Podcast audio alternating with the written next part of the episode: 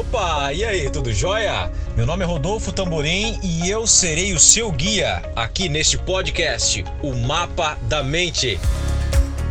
Existe uma grande diferença quando alguém te oferece um alimento, uma comida que você não poderia comer, ou seja, que está fora da sua dieta, do seu plano alimentar ou do seu estilo de vida que você está querendo adotar, e você diz: Eu não posso. Então você está num, numa dieta hipocalórica, com, com, com as suas calorias contadas, que seria mais ou menos assim que a maioria das dietas são preparadas já buscando o seu valor nutricional em certos tipos de alimento, e aí você está numa, num, num determinado ambiente e te oferecem um bolo de chocolate que foge do padrão da sua dieta, porque ele é altamente calórico, o bolo foi feito com trigo, contém glúten, você está fazendo uma dieta livre de glúten. E você diz para esta pessoa: "Eu não posso".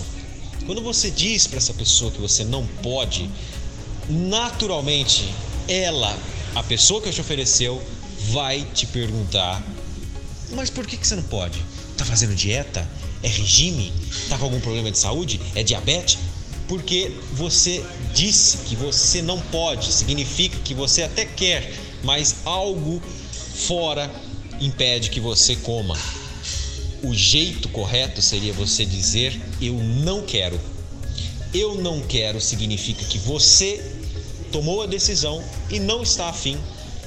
Quando você diz isso, a pessoa ela não se sente confortável em ficar te perguntando, pá, mas por que você não quer? Você acha que tá feio? Você não gostou da, da cara do bolo? Não, ela vai simplesmente, ok, respeitar a sua decisão, porque desde que você, obviamente, use uma boa linguagem corporal, estendendo a mão, falando, não, obrigado, eu não quero. Quando você diz isso, você assume o controle e você está dizendo que não quer. Isso é um dos passos sobre liderança psicológica assumir a responsabilidade para você.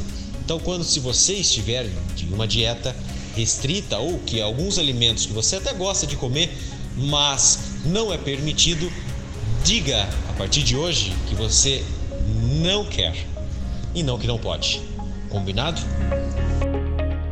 y me